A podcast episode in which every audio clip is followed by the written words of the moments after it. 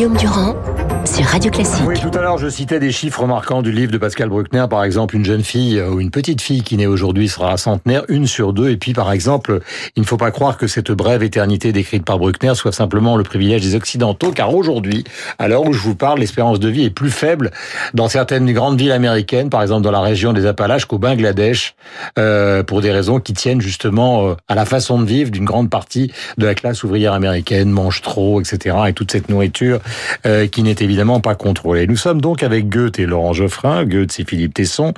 Commençons euh, avec vous. Mais quelle est Euh, cette hiérarchie? Je ne comment. Pourquoi il y a une hiérarchie? Bah, C'est la hiérarchie de l'âge. Ah bon, d'accord. Si c'est là. Ici, nous sommes gérontophiles. Il fallait le savoir avant de venir, mon cher, mon cher Laurent. Non, trêve de plaisanterie.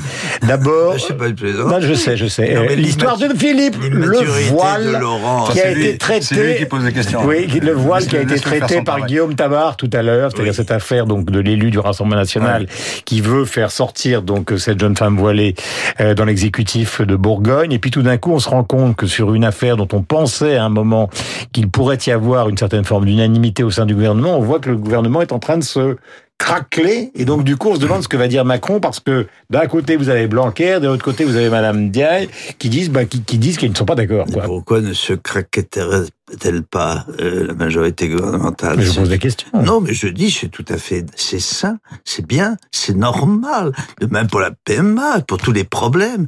Ah, euh, Écoutez, on ne cessait autrefois de dénoncer la- la- Le parti Godillot. le parti, le parti Godillot. Non, là, au moins, chacun dit ce qu'il pense. Hmm. Ce qui est très embêtant. Mais vous pensez ce qui est très embêtant, c'est que moi, je suis de- là-dessus sur le voile, par exemple. Si j'étais une femme voilée qui vous interrogeait. non, non, sur le voile, je suis absolument d'accord avec Blanquer.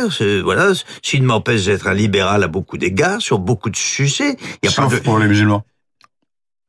Peut-être, oui, figurez-vous, oui. Je suis beaucoup plus choqué par les excès que l'islam autorise à commettre les musulmans euh, que que par les comment dirais les, les positions raisonnables que l'Église de France, sur beaucoup de problèmes en tout cas, continue d'observer. Et après, et pourquoi pas Si j'ai si j'ai été si j'ai une éducation, une culture, un passé, un héritage, pourquoi Mais pourquoi pas Devrais-je absolument, au nom d'une liberté dont on, dont, à beaucoup d'égards, vous, vous, vous, vous, vous- qu'à beaucoup d'égards, vous contestez peux- sur beaucoup de choses. Euh, Je vois pas pourquoi je serais condamné pour ces exercer ma liberté et dire oui, trois mots Oui, écoutez, vous, venez d'écrire un livre, on Oui, en mais a parlé à ce micro un sur, la liberté, dont j'ai contesté les, Bon, les- Philippe, les- maintenant il vous répond.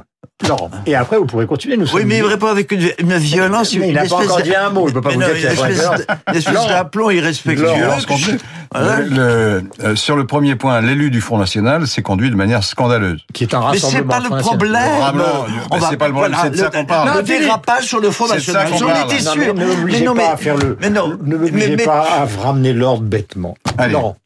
Bêtement, la liberté bête. Non, pas du tout. C'est ça. Non, mais c'est une sorte d'ordre formel absurde. Scandaleux. L'oppression de Tesson de- mérite Ah, d'être euh, L'assimilation combattue. de la bêtise et la liberté. Arrêtez, je ne suis Vous, pas un Guillaume, maître d'hôtel dans un l'humani- restaurant. l'humaniste- Donc, le Rassemblement national euh, s'est conduit, l'élu s'est conduit de manière scandaleuse, humilier une, une brave dame devant sa fille, c'est vrai, son fils, je sais plus. Euh, c'est honteux. Quoi. Alors, c'est oui, mais c'est pas le sujet, c'est pour ça qu'on en parle. alors, Bon. euh, Excuse-moi. Bon.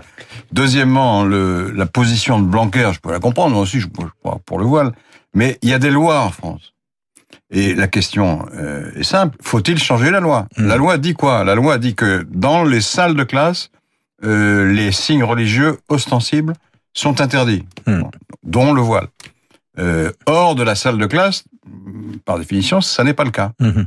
Bah, tout le monde le port, constate dans la le rue. port du voile est légal, légal, et donc les, on a le droit de mettre des Et foulards. si Des sorties On a le droit de mettre des. Bah, les sorties scolaires, c'est en dehors de l'école. Hmm. C'est c'est c'est pas des élèves, c'est pas des enseignants, c'est les mères des Sorties élèves. scolaires, c'est pas Les des mères- élèves. Hmm. Mais si, c'est les élèves, mais les, les élèves Et en ne dehors sont de l'école, c'est ça Comment. Non, C'est ça. Je comprends pas. Mais Philippe, est-ce que en dehors de l'école, les, les, le voile est, est licite. Non, mais il, est dit la loi. Je que sais vous la loi, voyez, je vous, peux rien. Philippe, que- Je ne vois pas qu'il y ait lieu de la La changer. révision de la loi. Ah voilà. Je, je- absolument, Voilà, absolument. c'est là le point de désaccord. Moi, je pense qu'il ne faut pas l'islam changer la la loi. société française, modulée, j'ai beaucoup de respect pour les, je le quand la liberté, absolument, l'islam comme à toutes les religions, mais dans certaines circonstances, dans, le- dans, des- dans des cadres bien limités. Hmm. Euh, On change la loi. Et voilà, la- l'apparition de l'islam dans la société française clair, modifie vous nos modes de vie, je regrette. pour la disparition du voile partout en France. Je trouve que, comme le dis, le voile en soi n'est pas souhaitable dans notre société. Ne lisez pas le Mais non, Parisien. mais non, je souhaitable, Blanquer. je faut Blanquer. l'interdire, Je suis pas sur la ligne de l'interdire, Blanquer. Le, le- le voile en soi n'est pas souhaitable dans notre société. À partir de là, Mhm. doit, doit se développer un débat qui doit aboutir à une législation qui n'est pas forcément une législation autocratique et autoritaire. Je suis hostile à cette législation parce qu'on a Voilà. déjà. Bon, ben voilà. Bon, on Donc a- vous êtes pour le port du voile euh, dans laissez Laurent vous répondre, on passe chose. à un deuxième sujet. Je, je suis contre qu'on qu'on interdise, ça veut dire que je l'approuve. C'est c'est deux choses différentes. Je suis contre les propos du Rassemblement national, je suis pas pour qu'on l'interdise. Vous la même êtes pour chose. et contre. Quoi. Euh, comme d'habitude. Enfin, suis, je suis pour la liberté d'expression et je suis pour la liberté religieuse. Euh, sauf dans les salles de classe où il ne doit pas y avoir de prosélytisme. Parce que Euh, c'est l'école. Le deuxième C'est sujet. l'enceinte de l'école. Grande émission ce soir sur France 2 autour de Nicolas Hulot. Alors elle est présentée par Nagui et les présentateurs de la chaîne, mais en fait c'est une sorte de top à Nicolas Hulot. Pour vous, euh, Nicolas Hulot qui dit qu'il faut faire la guerre, actuellement il emploie une sorte de vocabulaire guerrier à propos évidemment de son combat qui est celui de l'écologie. Vous le vivez comme euh, comme le symbole de la sincérité ou comme le tartuffe absolu avec six voitures et un patrimoine considérable Oui, non, mais Tartuffe, oui, peut-être que c'est un Tartuffe, j'en sais rien, mais euh, la question, ça ne change pas la question de fond. C'est parce que Tartuffe est hypocrite que la religion catholique est, Je n'ai pas mauvaise. posais la question. Je- je- J'essayais de vous pousser euh, à la faute. Non, mais je- vous, vous m'interrogez sur l'effort de guerre dont il parle. pas c'est ça. C'est un- quand Je même. crains un- qu'on y arrive. Je crains. Pourquoi? Parce que comme on ne va pas assez vite dans le- la transition écologique, il y a un moment, on va se retrouver devant le mur, c'est-à-dire devant un risque majeur de, de réchauffement rapide, là, pour le coup. Mhm. Vous savez, avec un cercle vicieux. On, on- Hum. les les pires, les pires à projections. partir de parlent 2050, vous me direz, vous me direz, je ne serai probablement plus là, mais Si, si. le, le- en 2050, le, il y a un risque, disent les scientifiques, je ne fais que citer euh, le- les spécialistes, Hmm. il y a un risque d'emballement du, du réchauffement climatique. Pour l'instant, on, on en a des effets limités, mais à partir de 2050, il y a, à ce moment-là, les gouvernements seront obligés de faire comme s'il y avait une guerre. Hmm. C'est-à-dire de prendre des mesures absolument exceptionnelles. Par exemple, euh, ils seront obligés de, euh, je ne sais pas moi, de- de- d'augmenter considérablement les impôts pour financer l'isolation des bâtiments à une vitesse très rapide, où ils, sont obli- ils seront obligés de- de- d'investir massivement euh, dans les énergies Mais renouvelables parce qu'on pourra plus. l'un et Oui. l'autre, et après Philippe euh, va Donc donner son point de vue, euh, à ceux qui considèrent euh, que la réponse à toutes ces questions-là est moins une réponse comportementale, militante, qu'une question scientifique. On vient de savoir Il y que a le deux. dernier prix Nobel de physique, justement, Ouais. avait trouvé, euh, enfin, Mais à il a mon été avis, moi, récompensé je suis en désaccord pour des recherches qui sont justement très liées à, à- à la Mais moi, conversion. je suis en désaccord avec une partie des écologistes qui se méfient par, par définition de la technique et de la technologie et de la Mm. science. Mm. Alors, que c'est- alors que ce sont les scientifiques qui ont, qui ont porté l'alarme. Moi, je pense qu'il faut faire feu de tout bois. C'est, la situation est suffisamment grave à terme Mm. pour que, à la fois, on change le comportement et qu'on, qu'on investisse dans les éner- énergies propres et euh, qu'on utilise toutes les ressources de la technologie pour améliorer le, le rendement et, et consommer moins d'éner- d'énergie sale. Mhm. Voilà. Ah, Je trouve que le, le mot de guerre est inutile, il est inopportun, il est un peu excessif, il est excessif, surtout dans la bouche d'un pacifiste déclaré et d'un humaniste déclaré. Je- C'est un peu, bon, c'est un peu gros, guerre, non, pourquoi un, effort un effort oui. L'équivalent d'un Un- effort de guerre. ça Oui, oui, mais enfin, c'est- le mot de guerre est quand même prononcé. Les mots ont un sens, nous le savons Oui. tous Mm. mieux que personne.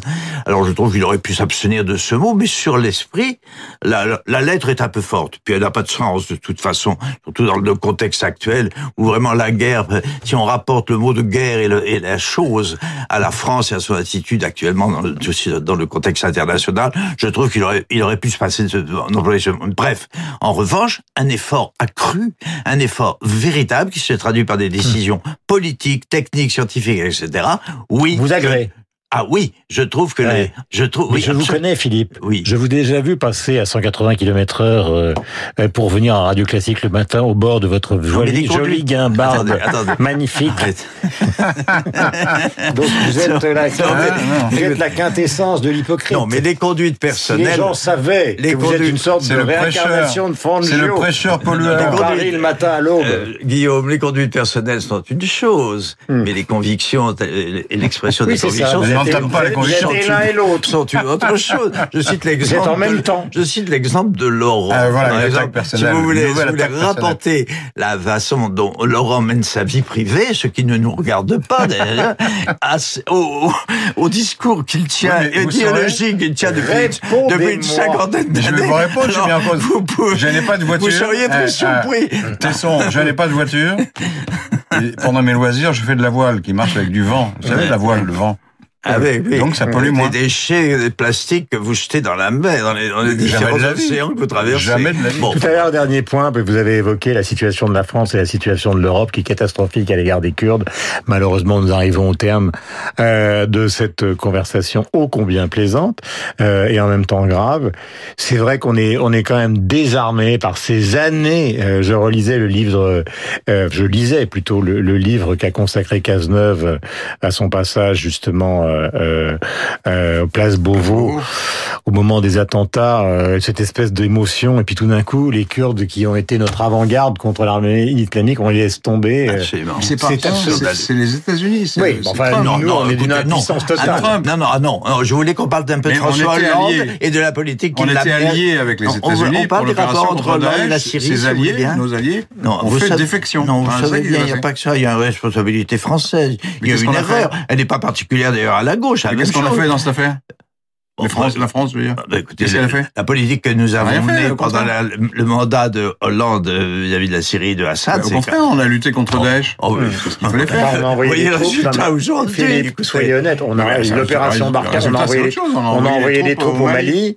Contre Daesh. On et- parle de la Syrie. Oui, Ah, oui. évidemment, il y a toujours une exception. hein, Il y a un problème, évidemment. Je parle de la Syrie, je parle pas du Mali. C'est très bien ce qu'on a fait au Mali. On a participé aux opérations contre Daesh. De manière modeste, mais on a participé. Mais il y a La pas preuve, que- une, mais- des Mais, mais, préoccupations- mais quoi, mais quoi une- Enfin, une des pas- préoccupations de Macron, c'est de pas que faire Daesh. revenir les- Mais pas que qui, quoi, qui tire les marrons du, qui, qui finalement tire la- la- la- le bénéfice de la, comment dirais-je, du, de Ouais. la, non, attendez, de la position euh, humaniste de la France? C'est Poutine.